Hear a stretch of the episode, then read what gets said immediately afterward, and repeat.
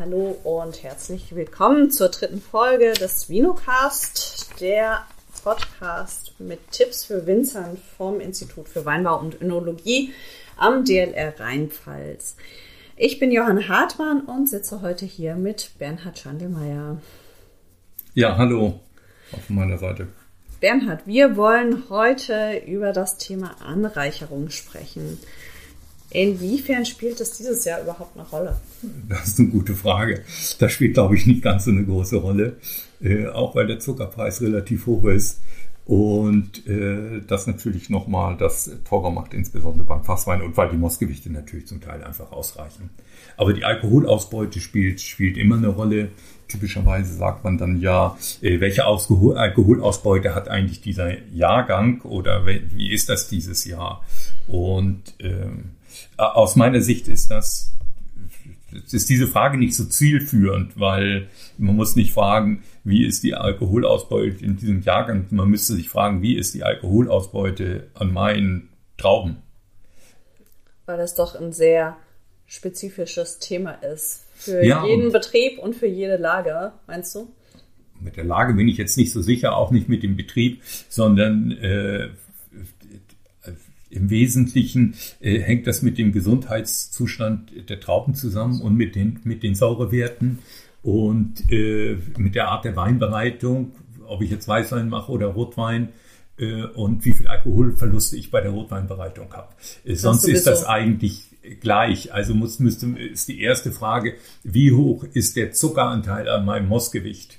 Ja, und der ist, wenn ich jetzt Fäulnis habe, äh, habe ich da Umsatz, Umsatzprodukte aus Zucker. Ich bilde Glycerin, Gluconsäure und äh, Stoffe, die eben auch in dem Mossgewicht berücksichtigt werden. Das heißt, Zucker sind. um es auf den Punkt zu bringen, je fauler die Trauben, desto geringer der Anteil des Zuckers am Mossgewicht. Ja. Und dann wäre die zweite Frage meine Säure. Wenn ich mir überlege, dass der sogenannte zuckerfreie Extrakt, den messen wir ja im Wein, das ist eine Summe für alles Mögliche. Ein Hauptanteil des zuckerfreien Extrakts ist eben die Säure. In welchem Rahmen bewegt sich dieser zuckerfreie Extrakt normalerweise? Äh, normalerweise könnte man sagen, dass der bei der Zucker- und säurefreie Extrakt, wenn man das so nimmt, den haben wir auch untersucht, dass der bei Weißwein irgendwo zwischen 13 und 17 Gramm pro Liter liegt. Äh, es ist so, dass 10 Gramm Säure ungefähr vier Öchsle sind. Und vier Öchsle wären ganz einfach gesagt 4 Gramm Alkohol und das ist ein halbes Volumenprozent.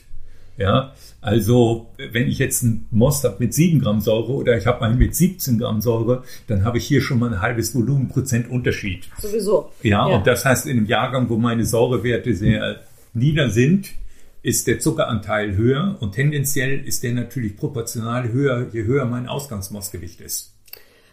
Genau, das ist der Punkt, auf den wir jetzt zu sprechen kommen wollen, denn ihr habt verschiedene Tabellen entwickelt zur Anreicherung, je nachdem, wie hoch der zuckerfreie Extrakt ist. Ja, und wie hoch die Neben, die, die, die eben auch der zuckerfreie Extrakt, wenn wir jetzt beim Rotwein sind, wird beim Rotwein eben einfach mehr Glycerin gebildet. Also ungefähr, weiß es gar nicht, ungefähr das, das, das Doppelte vielleicht so aus dem Bauch raus. Äh, wir haben das gemacht, weil wir Rückmeldung hatten von Winzern, die gesagt haben, dass diese sozusagen offizielle oder die in der Weinverordnung festgelegte Tabelle, die würde für sie nicht passen. Mhm. Und diese in der Weinverordnung festgelegte Tabelle war sozusagen die Vorgabe, es gibt eine Tabelle und die passt für alle unsere Gegebenheiten. Äh, das hält aber der Realität nicht stand aus den eben genannten Gründen, weil wir eben da Unterschiede haben äh, in der Mostzusammensetzung ja. und in der Weinbereitung. Wir brauchen aber diese Tabelle auch mit den niederen Ausgangswerten äh, oder niederen Alkoholausbeuten für den, für den Rotwein. Da geht es manchmal fast noch darunter oder eben wenn man niedrige Mossgewichte hat und Fäulnis, äh, dann ist die auch notwendig und deswegen haben wir gesagt, wir, wir passen uns der Realität an und nehmen eine, die im Durchschnitt äh, vielleicht knapp ein halbes Volumenprozent mehr Alkoholausbeute hat. Und das entsprechend dann einfach auch korrigiert und realistisch Ja. darstellt. Ja, wenn man das noch genauer machen wollte, müsste man sicher die Säure da reinmachen. Aber äh, das hat sich gezeigt, dass das eigentlich bei, bei höheren Mostgewichten ganz gut funktioniert. Und wie kann ich mir das jetzt vorstellen? Also wir werden jetzt hier im Podcast sicher keine Tabelle vorlesen, Ja. aber ich möchte die ganz gerne am Ende verlinken, sodass die Winzer Zugriff äh, darauf haben. Also die, wo die, finden wo finde ich die? die Die, finde ich an verschiedensten Stellen inzwischen, muss ich ehrlich sagen, weil viele gesehen haben, dass das äh, Fortschritt bringt. Die findet man auch in dem Leitfaden Önologie von DLR Mose. Das wäre vielleicht die einfachste Form, das äh, nochmal nachzuschauen. Und da, da kann ich mir das dann anschauen.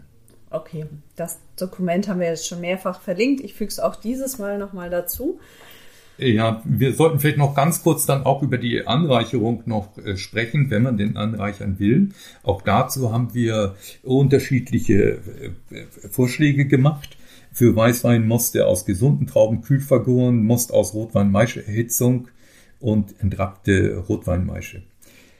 Wir haben hier den alten Weinfaktor genommen. Es gab schon immer einen Weinfaktor, wo man früher hat man die Weine vergoren und dann hat man den Alkohol untersucht und dann hat man festgestellt, hey, äh, da fehlt noch was, wir gehen jetzt noch mal was drauf. Davon sind wir ja ab, weil das dann mikrobiologisch in alle möglichen Richtungen gehen kann.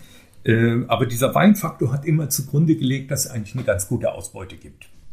Und äh, das hat sich gezeigt, wenn ich jetzt eine Weißweingärung habe und ich äh, äh, relativ hohe Mostgewichte, dann muss ich mit der Anreicherung aufpassen. Wenn ich jetzt einen 85-gradigen anreicher, dass ich dann nicht irgendwo übers Ziel, übers Ziel hinausschieße. Ja. Sensorisch meinst du? Ja. Ja. Ja, und natürlich auch legal. Wir haben jetzt hier auch schon noch nicht angesprochen, dass bei Landwein äh, je nach Gebiet auch äh, höhere Alkoholgrenzen möglich sind, aber da muss ich ja auch aufpassen. In der Pfalz bleibt das jetzt weiter bei 11,5 für, für Volumenprozent für Weiß und 12 Volumenprozent für Rot. Da müsste man sich in seinem Gebiet mal schlau machen, was jetzt gilt, weil die, ähm, die Lastenhefte da von den Schutzgemeinschaften geändert werden kann. Ich komme aber noch mal kurz zurück auf unsere Tabelle äh, und in der hatten wir auch also die, den traditionellen Mostfaktor, der ist 0,24 äh, und wir haben entrappte Rotweinmaische. Wenn man sich die Tabelle anschaut, dann stutzen die meisten, weil sie feststellen, dass wir zwar einen gleichen Faktor haben zwischen beiden, aber bei der Rotweinmaische geringere Werte. Und das liegt einfach daran, dass man bei der Rotweinmaische annimmt, dass nur 85 Prozent flüssig sind und dass ich nur diese Flüssigkeit anreichern muss. Da muss man noch ein bisschen drüber nachdenken, vielleicht jeder für sich. Also wir haben weniger Flüssiges da drin und wir reichern nur das Flüssige an und wir reichern nichts an, was hinterher sozusagen mit dem Trester abgeht. Und deswegen gibt das, gibt das, ja, da, da stutzt dann jeder und sagt, wie, wie da, da passt ja gar nicht. Das muss man sich dann nochmal überlegen. Ich glaube, das wäre das, was Das wir dazu das brauchen. Wichtigste. Ja. Ich denke, wenn weitere Fragen aufkommen, äh, steht ihr ja auch am Beratertelefon zur Verfügung.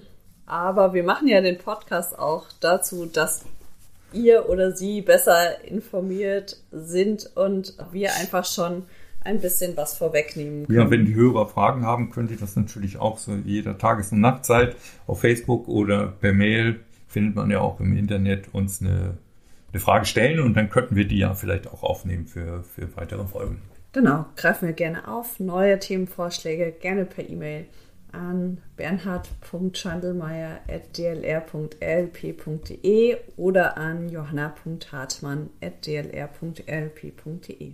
Ich denke, das war's zum Thema Anreicherung und wir hören uns wieder zur nächsten Folge. Vielen Dank fürs Zuhören. Ja, danke auch.